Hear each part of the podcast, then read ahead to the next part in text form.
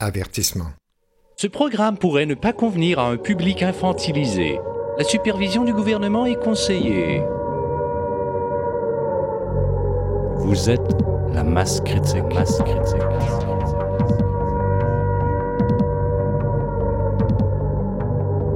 And I said, This is genius.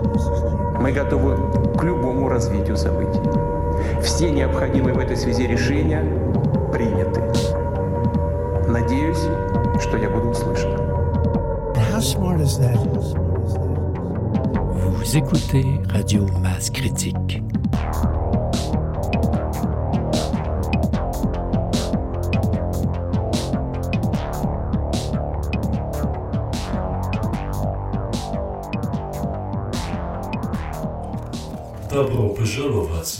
Bienvenue à la table de négociation de radio Masse Critique. Je suis Jocelyn, de Russie. Je suis Stéphane, d'Ukraine. Je suis Nicolas, observateur de Biélorussie. Salut Masse Critique et bienvenue à cette quatrième édition de notre émission Radio Masse Critique. C'est confirmé, les autorités nous cachent délibérément des informations sur la crise sanitaire et les injections géniques. C'est ce que nous verrons avec Jocelyn dans un premier temps. Nous aurons ensuite l'occasion de revenir sur le tribunal de l'opinion publique avec Stéphane, qui nous présentera le témoignage devant le grand jury du docteur Brian Hardis, incriminant le NIH, l'Institut national de la santé américain, et le docteur Anthony Fauci. Et nous terminons cette émission avec une discussion libre sur les derniers événements marquants de l'actualité. Bonne écoute.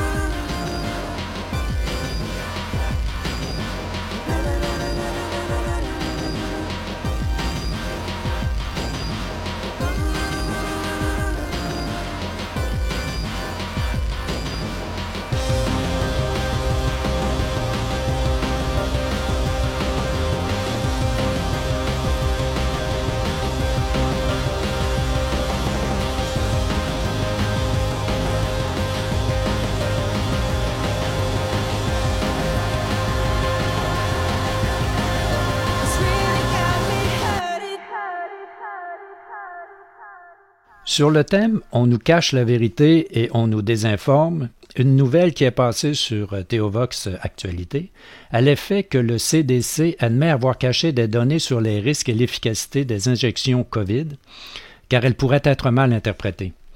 Je suis allé consulter l'article publié dans le New York Times du 20 février 2022. D'abord, pour ceux qui se poseraient la question, le CDC, Center for Disease Control and Prevention, Centre pour le contrôle et la prévention des maladies aux États-Unis, ce sont les centres qui composent la principale agence fédérale des États-Unis en matière de protection de la santé publique et de la sécurité du public, qui mettent à jour et transmettent les données pertinentes pour l'amélioration des décisions en matière de santé. Fait que c'est pas un petit organisme de quartier.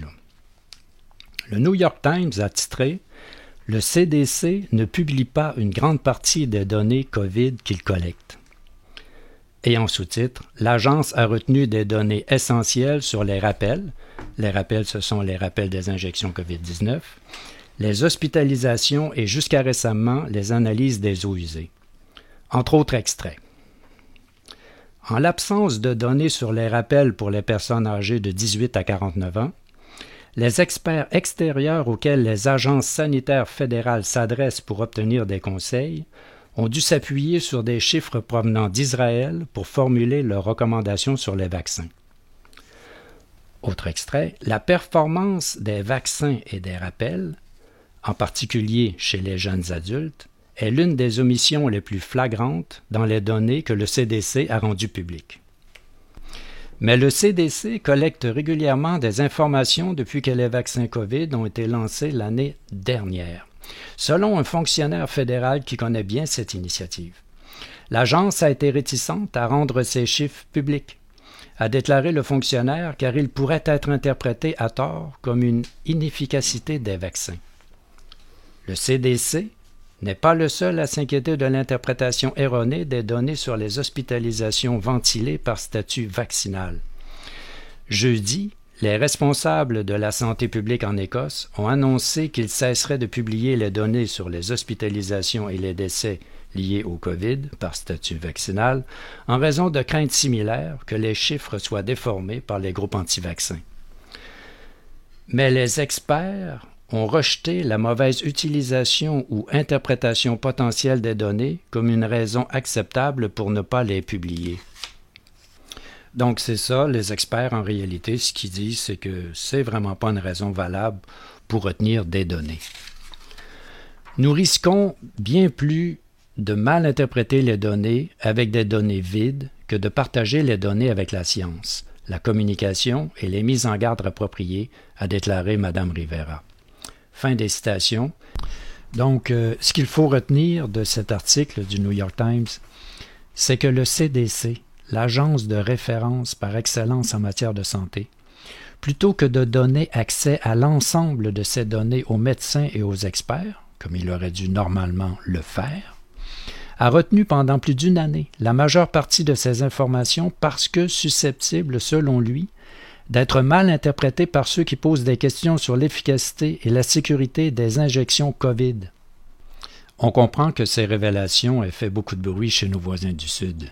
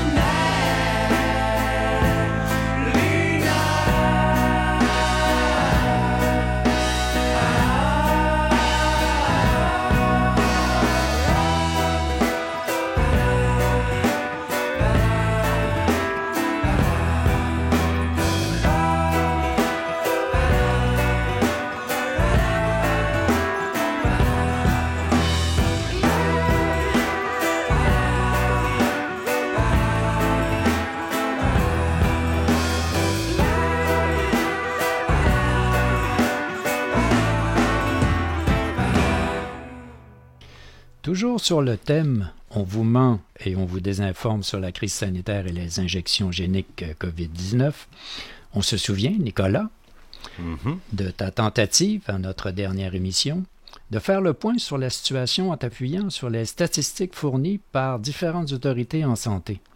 C'était comme un jeu de pistes où, quoi qu'on fasse, on n'arrive jamais à trouver les bonnes réponses. On vient de voir que le CDC aux États-Unis les a tout simplement gardés pour lui, mais qu'en est-il au Québec? Dans l'article 0,9% de non adéquatement vaccinés hospitalisés, peut-on se fier aux données des autorités?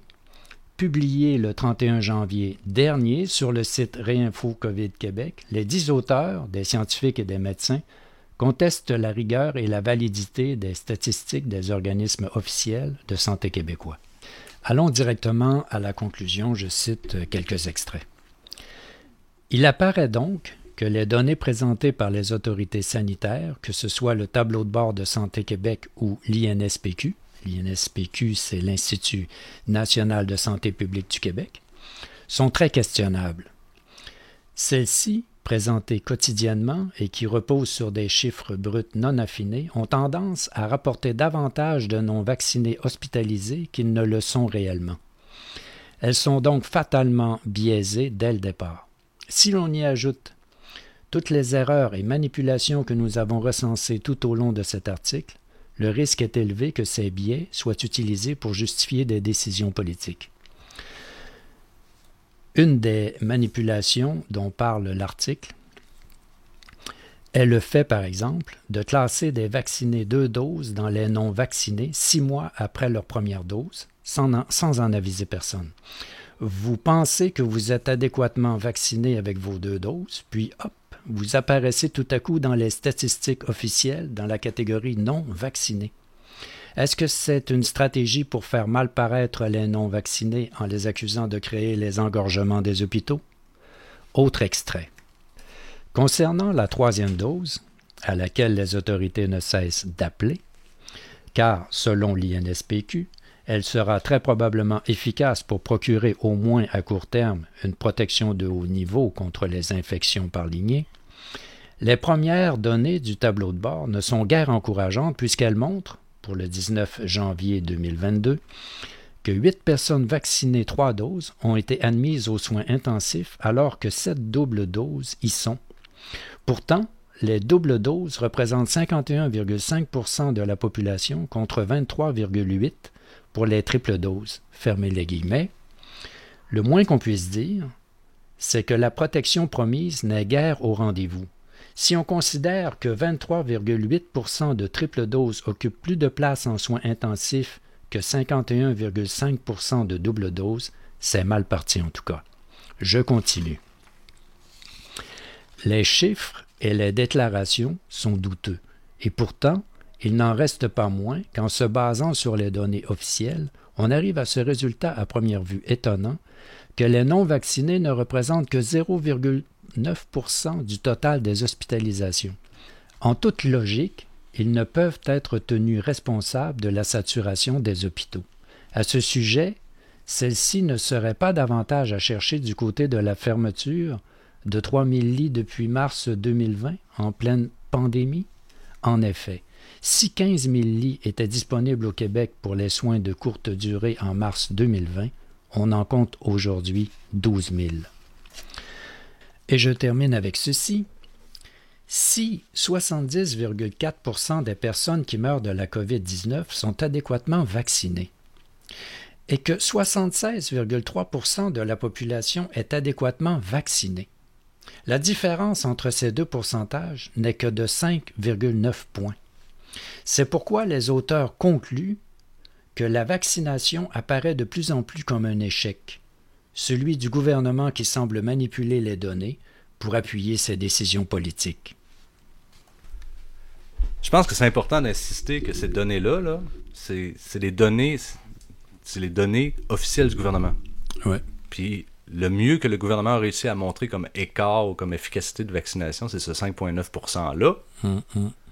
Malgré tous les biais méthodologiques qui font que les vaccinés sont surreprésentés dans, dans, dans les décès, puis dans tout.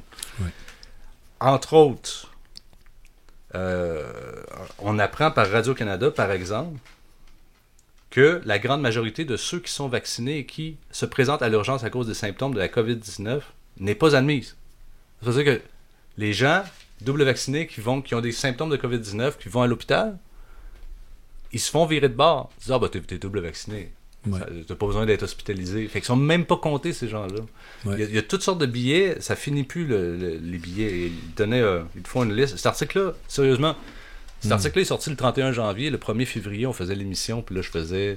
Je montrais qu'il y avait un rapport dans, dans l'émission entre la vaccination. Il y avait comme une corrélation entre le moment où les gens sont vaccinés, la première dose, puis les hospitalisations. On va y revenir. Mais cet article-là, je suis tombé dessus genre le lendemain, puis je dis waouh, ça, ça, répond à toutes mes questions. Ça vaut la peine d'être lu. Le lien est sur la page du site. Allez voir ça. Euh, mais dans le, genre de billets, je voulais les trois billets. Les personnes vaccinées deux doses depuis plus de six mois, ça tu en as parlé, sont-elles toujours considérées adéquatement vaccinées? On voit que les, mhm. données sont rétroactivement modifiées. Oui, ça. Ensuite, ça, c'est un point important. Les non vaccinés sont automatiquement testés à leur arrivée à l'hôpital. Qu'en est-il des vaccinés?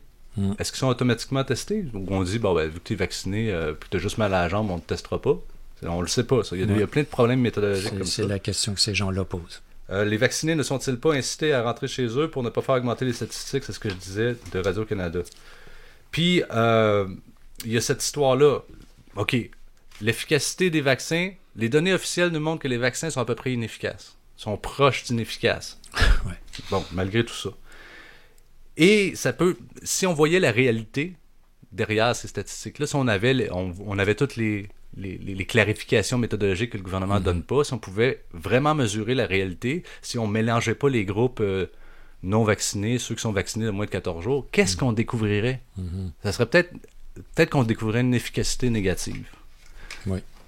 Puis, euh, c'est ça. Pour conclure sur mon point, euh, l'hypothèse que je faisais à la dernière émission, cette hypothèse-là est en quelque sorte confirmée par une étude du Public, Health Ontario, la santé publique de l'Ontario, qui a été faite, puis qui montre que, qui montre clairement que les, de nombreux vaccinés première dose ont des symptômes de la COVID-19, essentiellement dans les 14 premiers jours suivant leur injection. Donc, ils ont des symptômes, ils montrent des sont symptomatiques de COVID-19. Ah non, ça c'est incroyable et ils sont comptés non vaccinés. Mmh, c'est ça. Donc, jusqu'à quel point ça fait gonfler. Si on prenait ça en compte comme des gens vaccinés, probablement qu'on aurait des efficacités négatives. S'il fallait qu'on ait les vrais chiffres. Tout ça est absolument fictif. Mmh. C'est. En tout cas, il y a un le, go, nous ment quand il dit on, ne va pas laisser 10% de la population mmh. pénaliser 90%, de, quand il dit que les non-vaccinés surchargent les hôpitaux, alors que, au pire, avec les données officielles, c'est 0,9% des hospitalisations. C'est de la foutaise. C'est probablement nettement en bas de ça. Des, hospitalisations au Québec sont le fait de non-vaccinés hospitalisés COVID. Fait c'est ça. Qu'est-ce que je peux dire de plus? Il n'y a, rien à rajouter. Euh, allez voir l'article, allez lire ça. Il y a, un nouveau. Euh, ben, on peut peut-être conclure avec ça. Dans, si vous allez sur Réinfo COVID, je vais mettre le lien également. Il y a une revue de presse faite au 21 février, des données plus récentes. Puis là-dessus, on nous ressort encore euh, Scotland, c'est l'Écosse. 16 mhm. février 2022, il publiait quand on prend la mortalité, toutes causes confondues, puis qu'on dit, mais dans cette mortalité-là, si on sépare les vaccinés une dose, deux doses, les non vaccinés, qu'est-ce qu'on qu'est-ce qu'on observe? Ben on observe une hausse de mortalité toutes causes confondues, qui est très significative, qui est de l'ordre du 200%. Deux fois plus de mortalité chez les doubles doses oh. par rapport aux non-vaccinés. Dans hmm. la mortalité, toutes causes confondues. Fait que si on va au fond de l'affaire des données, puis c'est drôle parce que quand ils tombent, les données commencent à, montrer hmm. l'inefficacité ou hmm. l'efficacité négative des, vaccins, ils arrêtent de les publier. Oui. Ils arrêtent, ou bien ils changent la formule pour pas que ça apparaisse tout est manipulé toujours dans la même direction. Oh oui. Fait pour conclure, en fait, c'est vrai, j'avais déjà préparé une petite conclusion. Ce qu'il faut comprendre, c'est qu'on est dans une guerre de l'information, puis qu'il y a des objectifs stratégiques. Puis quand on regarde puis on analyse, on se rend compte que l'objectif stratégique, c'est de vacciner le plus de monde possible. peu importe la réalité. C'est ça l'objectif stratégique. Puis c'est comme ils sont en train de nous opposer comme on opposerait des troupes d'occupation vaccinées à des rebelles non vaccinés sont en train de créer une espèce de conflit entre nous. Il faut juste arrêter de se battre entre nous autres dans ces niaiseries de, de, de, de fausses pandémies-là, de, manipulation de l'information, puis se revirer contre ceux qui nous manipulent. Puis c'est ça, c'est une guerre, c'est une guerre qui tue. De part et d'autre, dans un camp puis dans l'autre, il y a des morts. Ah oui, puis là, de toute façon, ce qui s'en vient, là, c'est les dossiers des effets secondaires. Là, là, on n'entend pas parler de ça encore. Mais quand ça va se mettre à débouler, là, c'est là qu'on va voir tous les, tous les, tous les résultats de cette propagande du vaccin. C'est complètement hallucinant. On va se garder ça pour une autre émission parce que c'est complètement hallucinant. Les, les, les, gens, en tout cas, on ne veut pas effrayer le monde non plus. Non. C'est sûr. J'aurais peut-être. Euh, bon, je comprends que c'est ça. Il y a des objectifs stratégiques. Il est dans l'intérêt du système un, de laisser mourir les vaccinés hors statistique. Mm-hmm. Si t'es vacciné, tu pognes, t'es malade ou quelque chose, on va tout faire ce qu'il faut pour te renvoyer chez, chez vous, pour, que ta mort ne soit pas comptée. Mm-hmm. Ne soit pas comptée COVID, parce qu'on veut faire baisser, le, on veut augmenter le rendement surtout, du vaccin. surtout quand les autopsies sont interdites. Depuis le départ, il y a plein d'affaires. Ça, ça, tout, tout, ça est absolument criminel. c'est le sujet de notre prochain bloc, d'ailleurs. Deux, de laisser un maximum de non-vaccinés être hospitalisés, admis en soins, en soins intensifs et mourir pour gonfler les, hmm. la représentation des non-vaccinés. Puis je finirai avec deux questions. Pourquoi refuse-t-on depuis le départ des traitements qui ont fait leurs preuves hmm. Et deuxième question, pourquoi les vaccinés et les non-vaccinés sont traités différemment dès l'admission à l'hôpital? Et question importante, jusqu'où ça va? Hmm. Jusqu'à quel moment ils sont traités différemment? Sont-ils traités différemment une fois hospitalisés? Sont-ils traités différemment une fois aux soins intensifs? Mm, mm. Sont-ils traités différemment une fois mort? Je pense que c'est pas grave. on en rit, mais c'est, c'est, vraiment pas drôle. Ouais, une fois mort, euh, t'as plus de risque d'attraper le COVID. c'est sûr. C'est ça l'avantage. musique. Musique. Musique. That's hard.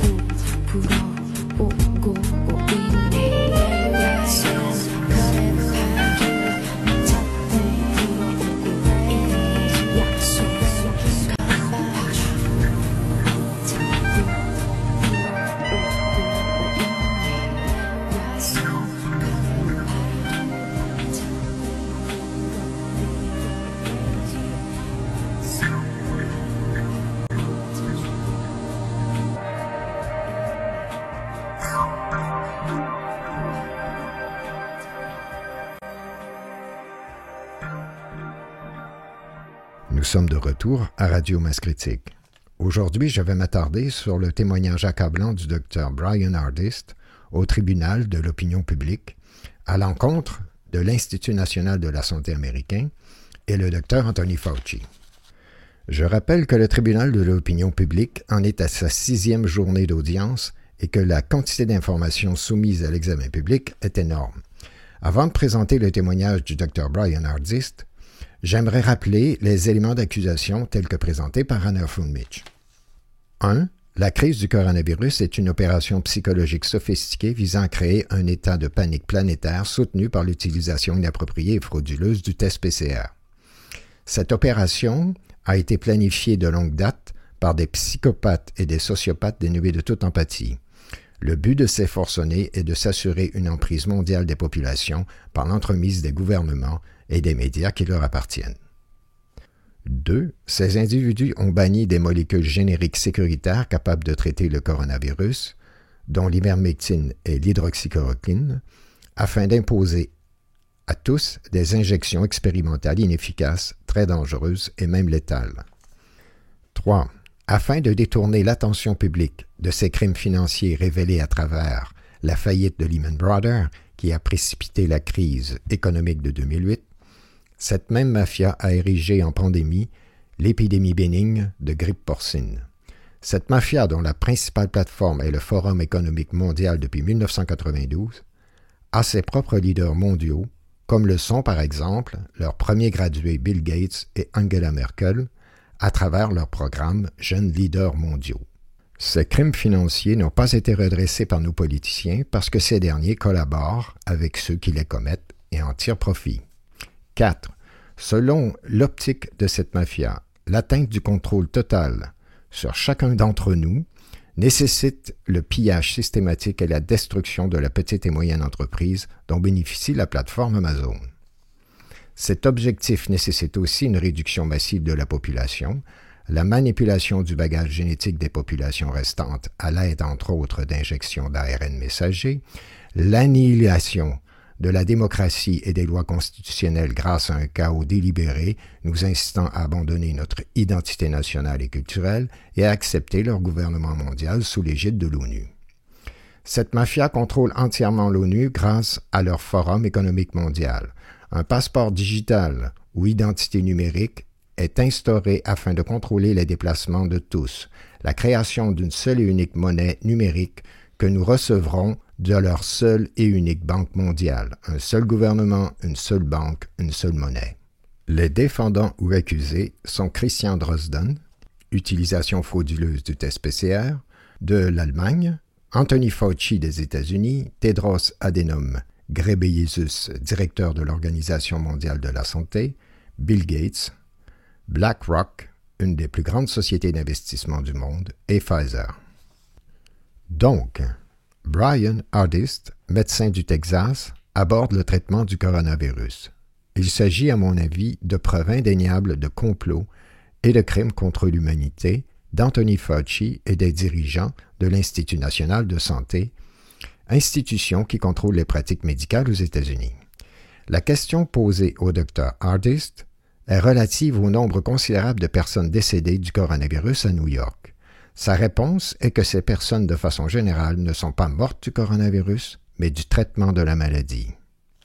En effet, en mars et avril 2020, les médias rapportaient des effets très inhabituels chez les personnes atteintes de coronavirus. Jamais auparavant n'avaient été constatés de tels effets d'un corona, et c'était une opinion unanime des médecins interrogés par les médias à ce sujet. Dès le début du traitement, dans les deux à trois jours, les poumons des patients étaient gravement atteints et ensuite les reins, du jamais vu.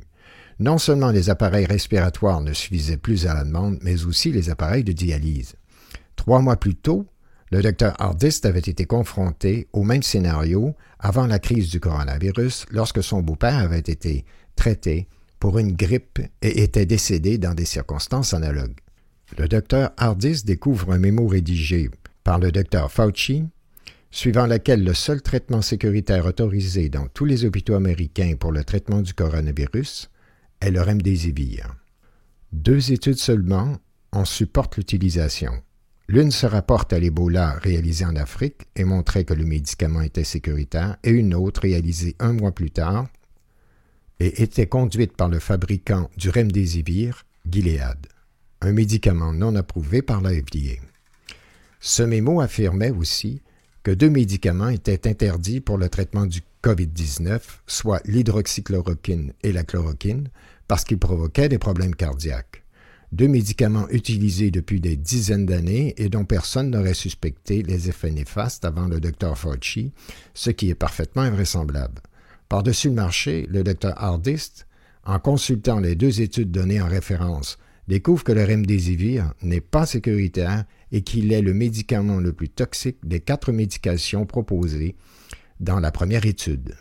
En fait, dans l'essai africain, le remdesivir a été exclu de l'étude en raison de sa toxicité avant la fin de l'essai parce qu'il a démontré un taux de mortalité de 53,1% alors qu'avec le ZIMAP, le taux de mortalité est de 49,7% le MAB 114 est de 35,1% le Régénéron de 33,5% Fauci choisira le Remdesivir avec 53,1% de mortalité le médicament le plus toxique des quatre utilisés dans l'essai clinique. Dans l'étude de 10 jours réalisée en mars 2020 avec des patients atteints du COVID-19 par Gilead, avec le remdesivir, 31% des patients ont subi des lésions organiques, dont de graves lésions aux reins. Deux patients ont dû subir des transplantations rénales. C'est pourquoi les médecins de New York s'étonnaient des effets étranges du coronavirus. Ils ignoraient que le médicament qu'ils utilisaient étaient responsables pour les effets qu'ils observaient et qu'ils attribuaient au coronavirus. L'audace de Fauci ira jusqu'à demander au gouvernement d'exporter le remdesivir dans le monde entier jusqu'à la fin 2020.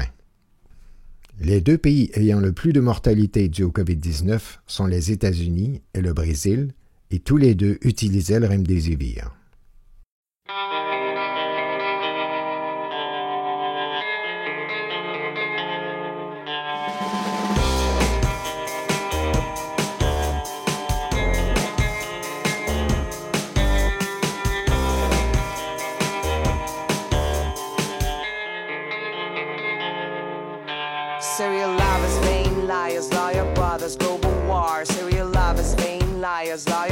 Father's end of love. Wiping out the integrity, losing out the priority. By the grace of caste, dated by the clash. All in Sunni prosperity, all in Sunni tragedy, religious irony. Prime time on TV. Jackals up by some others, backed. Taking advantage of somebody else's smashed up. So stand up to reality, stand up for morality to the rays of love and the disgrace of Stand up to reality, stand up for morality, to the rays of love and the disgrace of out of control, out of control. We are getting out of control.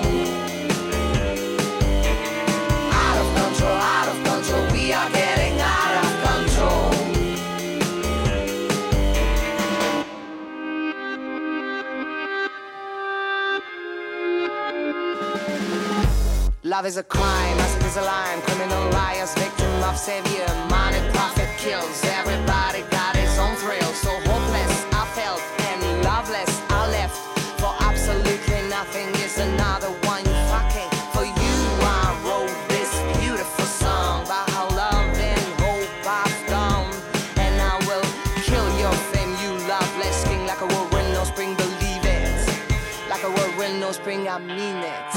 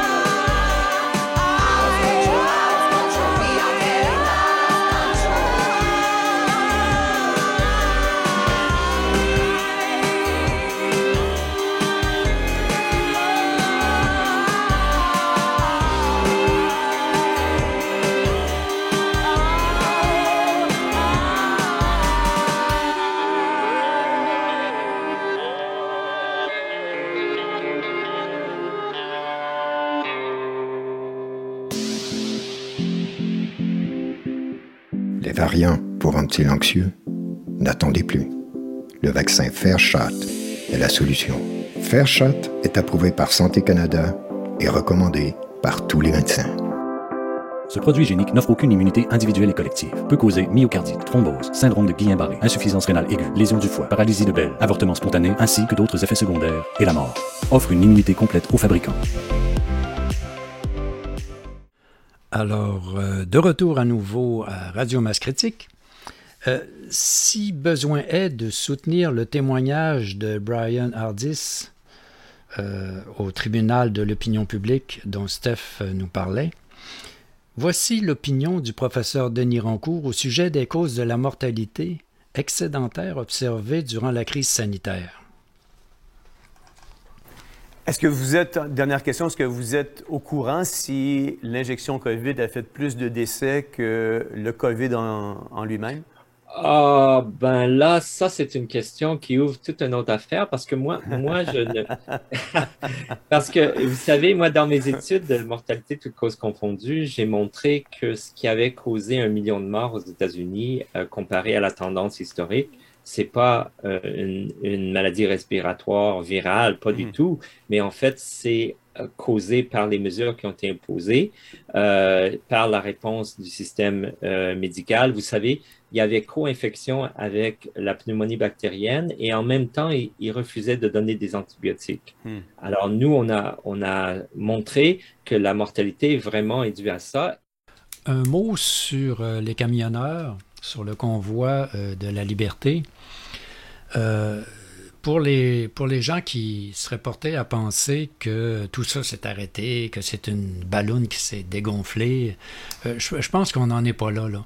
Je pense qu'il y a, il y, a, il y a le convoi américain qui est parti de la Californie, qui, va se rendre direct, oui, qui va se rendre directement à Washington. À Washington. Euh, ils sont en marche. Euh, c'est un convoi qui est très important. Puis, entre les lignes, euh, selon ce qu'on peut voir sur Facebook, ce que je comprends, c'est qu'ils sont en train, ici au Québec, au Canada, de s'organiser pour une deuxième vague. Ouais. sauf que comme ils savent qu'ils sont surveillés, ben, ils, gardent le secret. Ils, ne, ne révèlent rien. Oui, c'est ça. Ils vont préparer une opération. Exactement. Fait qu'à un moment donné. de euh, sorte qu'il y a, un, soulèvement populaire qui suit. C'est à peu près assuré qu'on va entendre parler d'eux. C'est ça. Puis il y a quelque chose qui était. moi, j'ai regardé ça avec beaucoup d'intérêt, le convoi canadien, parce que ça a été une opportunité pour les gens de, de se manifester. Absolument. De façon massive. Quand le convoi est parti de l'ouest, qui sont venus ici, c'était juste fantastique de voir les vidéos sur Internet des gens qui, qui mettaient des feux d'artifice. Ah oui, ça galvanisait les, les, les, familles, les gens de tous les âges, de tous les milieux qui se ramassaient sur le bord des autoroutes, sur les viaducs, avec des pancartes puis avec des drapeaux. C'était fantastique. Ça a permis à des gens de montrer leur appartenance, mm, leur euh, communauté de, de raison avec les gens qui manifestent contre les, mesures sanitaires puis contre les, mandats. Puis c'est des occasions comme ça dont on a besoin. Ce que ça fait, c'est que les, les, gens qui sont tout seuls chez eux, parce qu'on est des millions à être tout seuls chez nous, euh, on a des opinions. Des fois, euh, on peut se faire appeler par une firme de sondage puis donner notre opinion. Mm-hmm. Mais juste avoir une opinion dans un sondage, ça n'a pas d'impact vraiment réel. Puis les sondages sont manipulés, comme on, on parlait avant l'émission. Puis euh, des occasions comme ça, c'est magnifique, puis ça permet justement à, de mobiliser les gens. Oui. Puis l'idée de mobilisation, ce 3,5% de mobilisation que ça prend pour renverser un régime, ça prend des occasions de, de, les manifester. Oui, oui, je pense que ça a été... Ce genre d'opération-là qui est comme, hop, euh, inattendu, euh, on comprend pas trop d'où ça surgit, où ça s'en va. Ouais, je pense que ça a été un, une occasion. ça surprend tout le monde. Un déclencheur. Puis ça fait que tout le monde le voit. Mm. tout le monde qui s'y intéresse un peu, qui, qui, va un peu plus loin que Radio-Canada puis TVA, que la propagande. On le sait qu'il y a une partie de la, population, il n'y a rien à faire. On croit tout ce qu'on lui dit à TV. Oui, mais de moins en moins quand même. De moins en moins. Mais il y a une vaste, une vaste proportion de la population. Puis des événements comme ça permettent à cette population-là de dire Hey, moi, je m'identifie à ça, euh, je les supporte. Puis d'ailleurs, même les statistiques, les, les, sondages sur le, support des Canadiens, les Canadiens étaient assez favorables à ce, à ce mouvement-là. Oui. Puis Il faut saluer ça, puis il faut encourager, en fait, ce mouvement-là à se perpétuer, à se renouveler dans d'autres sortes de, de, manifestations. De, oui, oui, puis Alexis Cossette-Trudel rapportait que 25% euh, dans un sondage, que 25% des gens euh, appuyaient le mouvement des camionneurs puis euh, qu'on pouvait facilement euh, euh, évaluer entre 10 et 15% supplémentaires de gens qui seraient favorables. Parce que dans les sondages, étant donné la critique dans les médias... Oui, il y a des gens qui sont gênés de dire « Ah oui, je suis d'accord. » Exactement. c'est quand même, c'est quand même très important. Puis, on a une proportion aussi de gens qui sont contre les mesures sanitaires. Euh, qui, au Québec, là, ont certainement dépassé les. Parce que dans le sondage que, dont j'ai pris connaissance la dernière fois, on était à 71 de, de, gens qui, qui, ne voulaient plus de restrictions. Oui, c'est ça. Qui, qui, ben, jugeaient que, qui jugeaient que c'était temps d'y mettre fin. Oui, il y a toutes sortes de parcours, il y a toutes sortes de façons de, de de remettre en question les choses, mais ce qui est sûr, c'est qu'il faut remettre en question les choses, peu importe d'où vous venez, par où vous êtes passé. Oui, puis j'ai l'impression que tout ça a créé un amalgame. On dirait que les camionneurs sont arrivés un peu en un peu dans la, synchronicité de, de, de, cette espèce ben, d'écœur en Il y avait une nécessité, en fait, qu'il se passe quelque chose. Oui, exactement. Puis des occasions, je pense que c'est important de, trouver des, des, des, façons de faire qui donnent l'occasion aux gens normaux de, de, juste se montrer, juste se manifester, mm-hmm. juste montrer qu'ils supportent quelque chose. Oui, puis les gens ont beaucoup participé après ça dans les manifs, ont appuyé les camionneurs sur place. Ça, a été vraiment euh, stimulant. Il s'est passé des choses très belles, en fait. Oui, absolument. C'était il y a quelque chose de comme de festif, de surnaturel qui se produit. oui. on a vu comme des, des, centaines de vidéos de camionneurs qui étaient émus puis qui étaient qui était galvanisé de voir les gens comme leur ramener des sandwichs, euh, mm, mm, les mm. encourager. Euh, à Ottawa, euh, si on regarde ce que les médias disent, c'est pas très joli, mais quand sur le terrain, quand on voit les images qui arrivaient des gens qui étaient là, il s'est passé plein de belles choses. Oui, tout à fait. Puis les, c'est comme les camionneurs qui faisaient de la bouffe, ils donnaient de la bouffe à tout le monde, puis ils s'occupaient des, des, gens tout seuls, ils déblayaient les rues, ils s'occupaient des petites madames. Tout à fait. Il y avait plein de gens à Ottawa qui disaient on est content qu'ils soient là, on veut pas que ça en aide. Oui, puis même à Ottawa, c'est pas terminé, ils sont toujours là. Oui, ils sont pas loin. Il y a des gens qui sont là, exactement. Il y a un maintien. Donc, lâchez pas, gang. Oui, absolument, on, vous encourage. Nous, en tout cas, on est derrière vous autres. Oui. On vous lâche pas. Tout à fait. Le jugement des médias. Euh, on, commence à une vaste majorité au, euh, ouais, ben dans le pays Exactement. C'est plus bien ben important. je pense que là, les gens commencent à comprendre que les médias, c'est carrément de la foutaise, c'est de la propagande. Bon, faut pas oublier, faut pas négliger non, non plus les gens qui, qui y croient. Hein? Des, non, mais c'est malheureux de constater que le mensonge est, tellement évident maintenant que.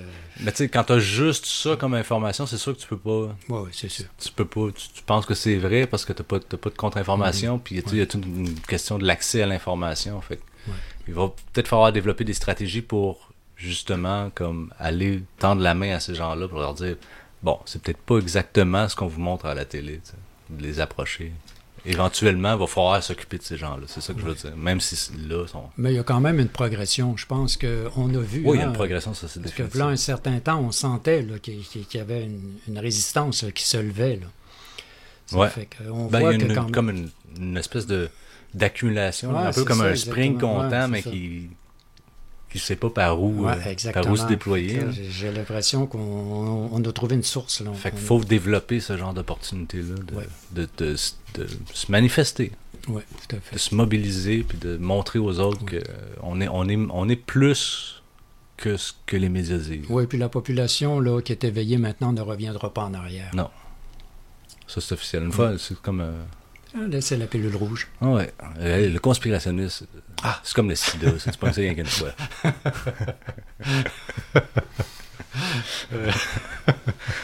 On coupera au montage. Ben non, c'est parfait. Sinon, dans l'actualité, il se passe-tu des choses sa planète? À part, à part ça?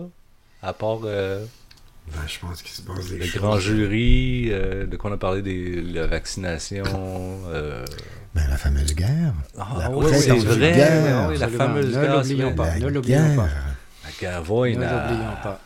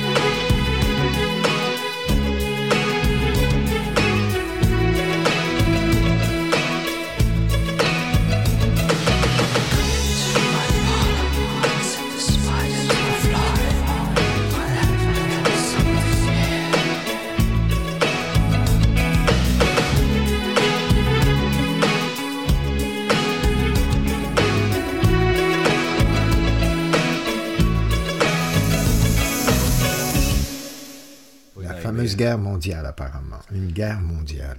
Ben, on n'est pas encore rendu là. C'est un conflit régional, un conflit très ciblé, ciblé très euh, positionné. C'est l'Ukraine.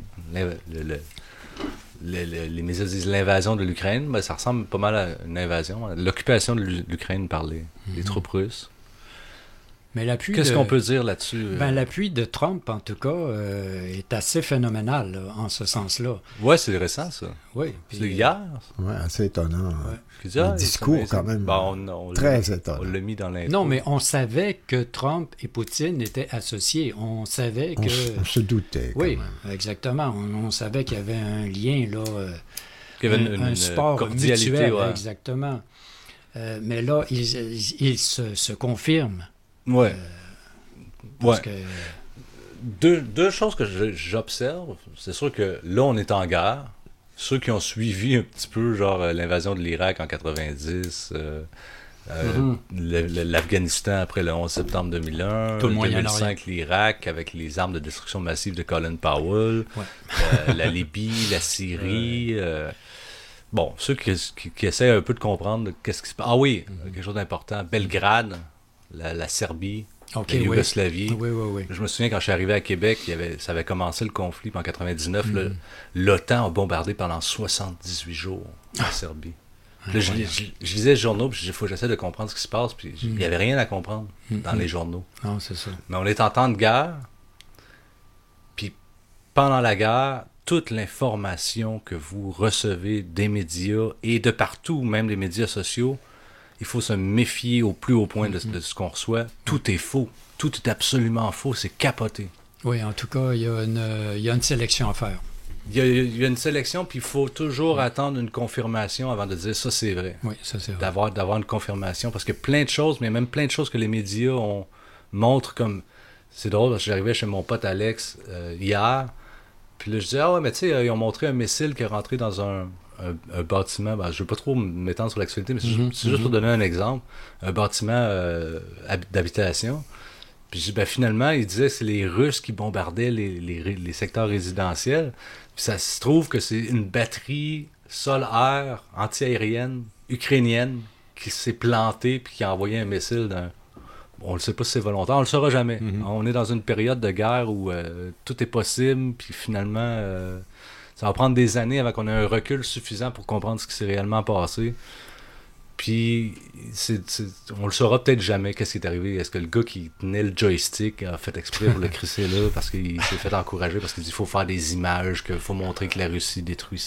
Mais finalement, je, dis ça, puis on était chez son père, puis il regardait la TV, il regardait Radio-Canada, puis la Radio-Canada, il, monte, puis il dit Bon, ben là, on vous a montré ça, on a dit que c'était des missiles russes. Puis il avoue c'est un, segment de 15 secondes. Il hmm. dit, ben finalement, c'était une batterie euh, anti-aérienne ukrainienne qui, par erreur, a fait exploser un ben, building. Il n'y a pas de mort. une fois n'est pas coutume que Radio-Canada nous fournisse une information. Non, c'est ça. Puis là, c'est comme, j'étais comme, ah ouais. Puis on était tous surpris, on se regardait, ah ouais, il se corrige. Mais c'est ça, il faut faire attention aux informations. Il y a énormément d'informations qui sont, qui sont quoi? Ça peut être des images de l'année passée. Euh, je sais que la, la, télévision allemande montrait des explosions massives. Puis disait qui avait bombardé. Puis tu vois des grosses explosions nocturnes oranges là, qui montent dans le ciel. Puis finalement, ces, ces images-là s'avèrent être des images d'une usine chimique qui a explosé en 2015 en ah, Chine. tout, tout, tout est bon euh, pour les médias qui ont, qui ont, un message à passer ou qui ont une idéologie à, défendre. Mais euh, de toute façon, les, les, complotistes sont habitués à ce genre de situation-là où oh, on, doit à décrypter. Exactement. on doit décrypter à travers toutes les informations qui circulent, le vrai du faux. On ne doit pas être affirmatif. Il ne faut, pas, faut pas comme happer euh, ce qui fait notre affaire, en fait. Faut, exactement. Il ne faut jamais prendre que du cash. Du côté complotiste, ceux qui remettent en question le, discours officiel, s'il mhm. suffit de remettre en question le discours officiel pour être complotiste, c'est très facile. Ça, commence à être très facile d'être complotiste. Oui, c'est ça. Ben, il y a beaucoup d'informations complotistes qui est du fake pour décrédibiliser le complotiste, les, complotistes. Fait que là, tu te ramasses avec avoir sur Twitter plein de comptes qui disent des faux CNN, qui disent euh, telle, telle affaire, tel journaliste est mort. Puis finalement, c'est pas un vrai compte. Il faut, faut, se méfier de tout, mais je pense qu'on commence à être aguerri. Oui, c'est ça. Euh. Toujours vérifier. Des fois, c'est tentant de dire Ah, ça c'est cool, tu partages. Puis moi, je l'ai fait à mhm. quelques reprises. Que tu partages un truc, tu te rends compte que ah non, c'est pas la bonne affaire. Eh fait que là, ben là, faut que tu te corriges. Tout à fait. je m'excuse, c'est pas un vrai. Ça. Non, mais c'est pas si grave. C'est pas si grave. pas si grave quand t'as pas de portée comme nous. On n'est pas des, des, des, influenceurs. Non, mais quand même, c'est sûr que euh, je suis entièrement d'accord avec toi quand tu dis il faut être prudent. Il faut être ben, prudent. À, mesure que tu as, de la portée et que tu as du monde qui te suit, c'est un fait. faut faire attention. C'est un fait. Quand tu commences à être Alexis Cossette, tu commences à être, fait, tout à fait. les décodeurs ou euh, quel exemple Oui, puis tout le monde est tombé dans le piège. Tout le monde est tombé dans le piège parce que j'entends euh, régulièrement des, des, gens comme Alexis, comme chez Théovox, partout qui disent euh, ah, on s'est fait avoir, puis là maintenant on vérifie notre information une fois, puis deux fois, surtout trois fois. quand, quand tu as de la portée parce que l'information fausse que tu partages par erreur peut devenir virale. Tout à fait. Puis là, à ce moment-là, c'est difficile, tu auras beau te corriger, euh, ta correction ne deviendra pas virale. Non, c'est pas, pas le genre d'information qui devient virale. Fait que tu n'auras pas de compensation. Fait que c'est important de. Non, c'est ça. Je pense qu'il faut, rester calme dans une situation comme ça. Notre opinion n'a pas d'importance.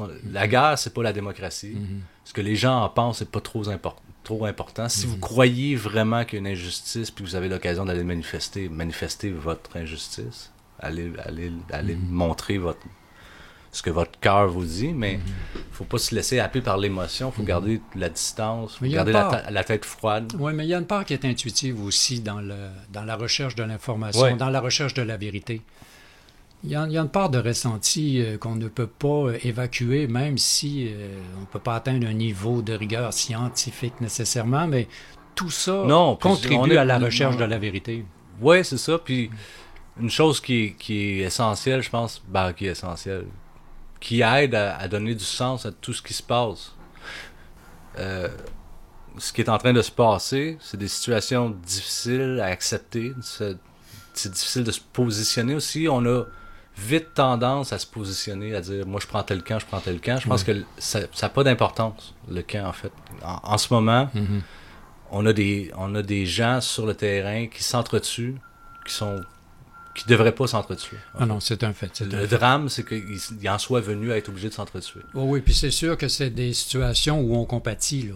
On mm. compatit parce qu'on comprend que c'est un merdier pas possible. Mais ce qui est important, je pense, c'est de comprendre comment on en est venu là, de comprendre les, comme les origines, du conflit, de remonter le, comme en arrière pour au moins comprendre. Comme mhm. si on parle, mhm. si quelqu'un a une opinion sur le Maïdan, répétez-moi pas ce que vous entendez des nouvelles. Mhm. C'est comme.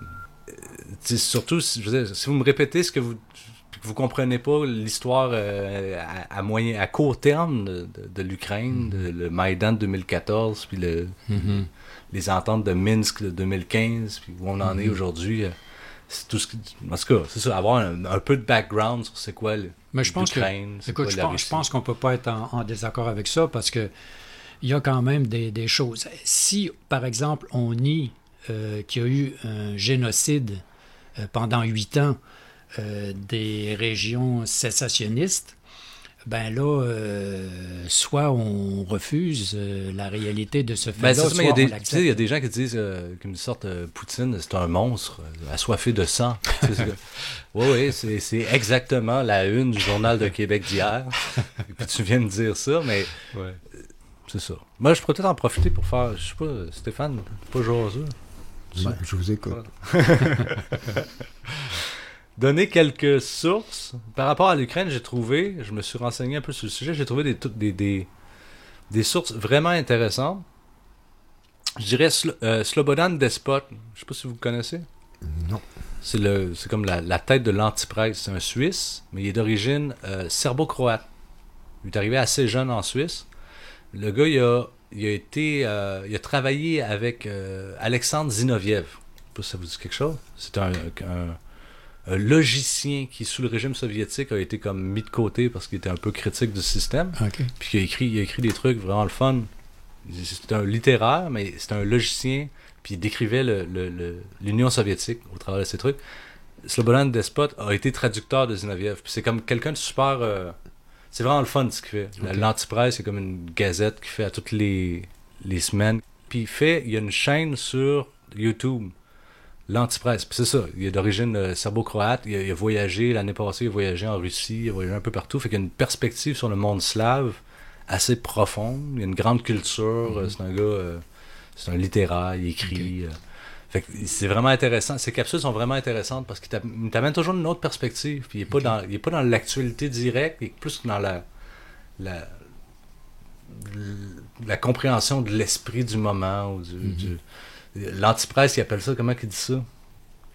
Il dit c'est la chronique de la vie humaine au temps des robots. C'est comme c'est assez philosophique, assez profond. Fait que moi je vous recommande ça, la chaîne L'Antipresse sur YouTube pour l'analyse de la Russie, les intérêts de la Russie, de comprendre ce qui se passe en Russie, euh, comprendre le, conflit ukrainien, euh, toute la géopolitique russo, européo, américano, etc., chinoise, toute la patente. Pour la géopolitique, Stratpol, c'est une chaîne sur, YouTube. C'est euh, Xavier Moreau, qui est un, Français, il a des liens avec la Russie, il parle russe, il est russophone, russophile, il habite là, en ce moment, il est à Moscou. Il fait des analyses géopolitiques euh, top notch. Le gars, il connaît le, côté euh, stratégique, tactique, il connaît chaque type d'armement. Mm-hmm. C'est une bonne façon. Il, est, pro-russe, il est comme russophile, disons, il, il, a un parti pris. Mais il y, a, une objectivité, il est capable de dire euh, là où c'est son opinion, puis là où.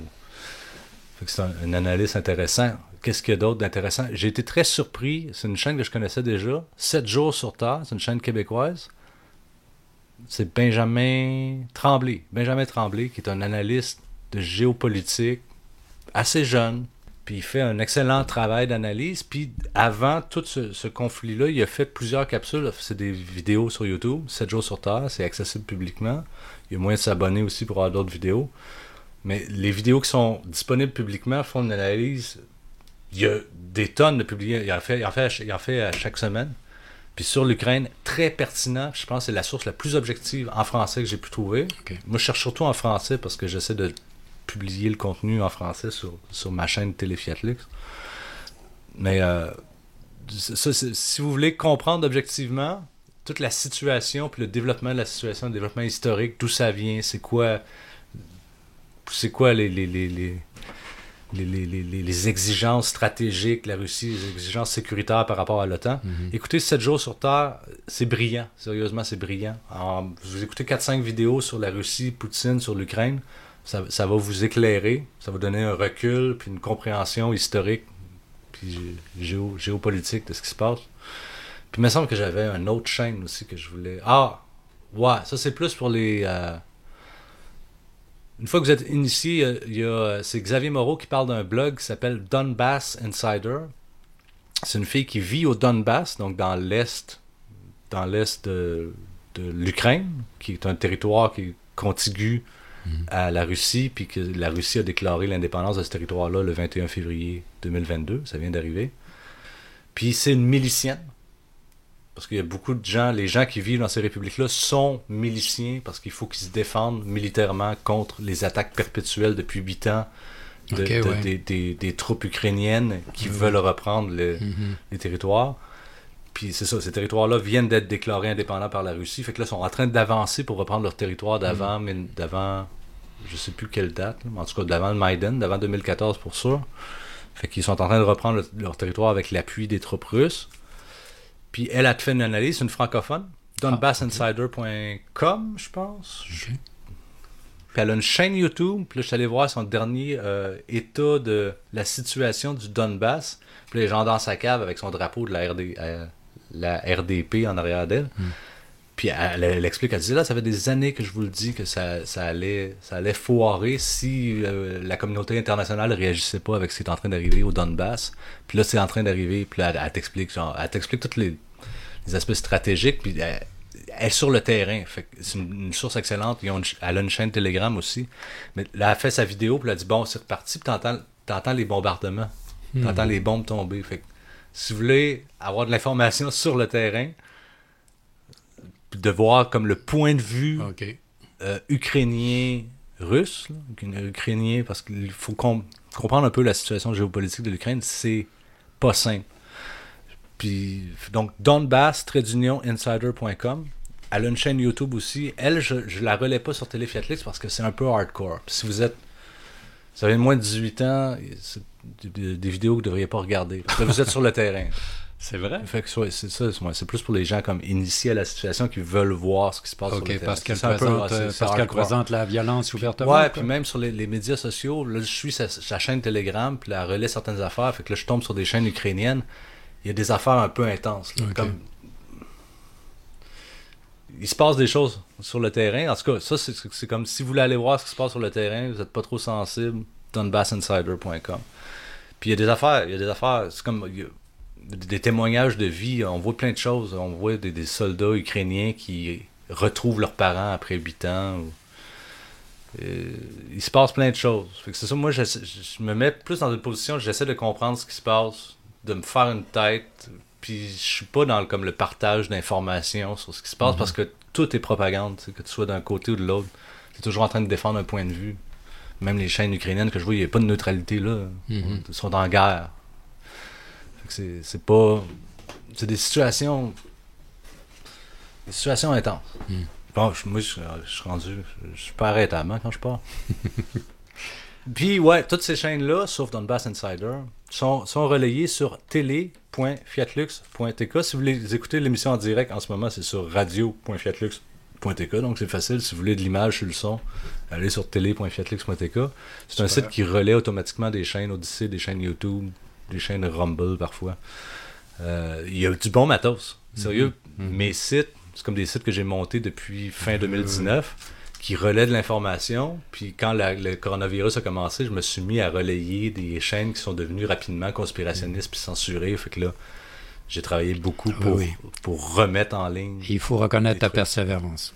J'ai aussi un site de, de nouvelles de nouvelles indépendantes qui s'appelle price.fiatlux.tk que vous pouvez aller consulter. Moi, je m'en sers puis je trouve ça me permet de découvrir plein de choses. Il y a plein de trucs qui sont relayés là. Je voudrais en mettre plus, mais j'ai pas le temps de, tout le temps de gérer ça.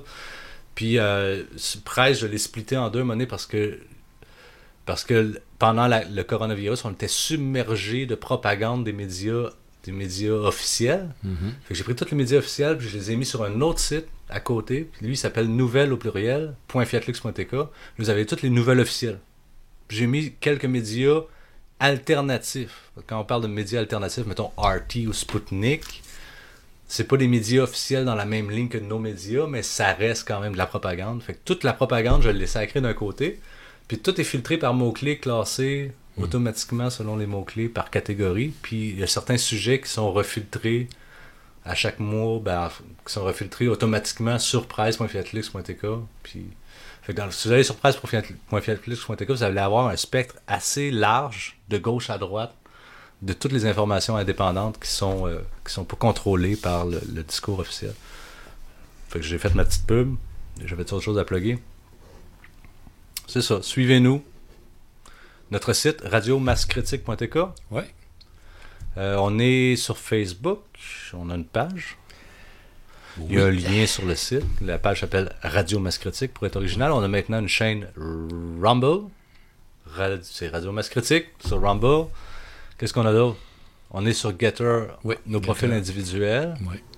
Faudrait mettre, c'est ça, sur l'article, sur la page de l'émission, je vais mettre les liens vers nos profils Getter. C'est pas mal ça, là. À un moment donné, on peut bien s'attendre. Moi, je suis sur Twitter. Fuck Twitter et bientôt sur euh, le site de Trump. Ce moment c'est de l'ouvrage, gérer ça, ces, ces, médias. Ouais, Truth Social. Ouais, Truth Social. Mec. Euh... Non censuré. Est-ce quelqu'un qui a réussi à s'inscrire à date? Euh, non, mais euh, ça commence par les Américains. Je pense que les Américains sont prioritaires pour l'instant. Euh, peut-être. Ceux qui ont réussi à s'inscrire sur la liste euh, d'attente, euh, je pense que ça, ça, a fonctionné, mais nous, en tout cas, moi, j'ai tenté et puis ça n'a pas fonctionné. OK.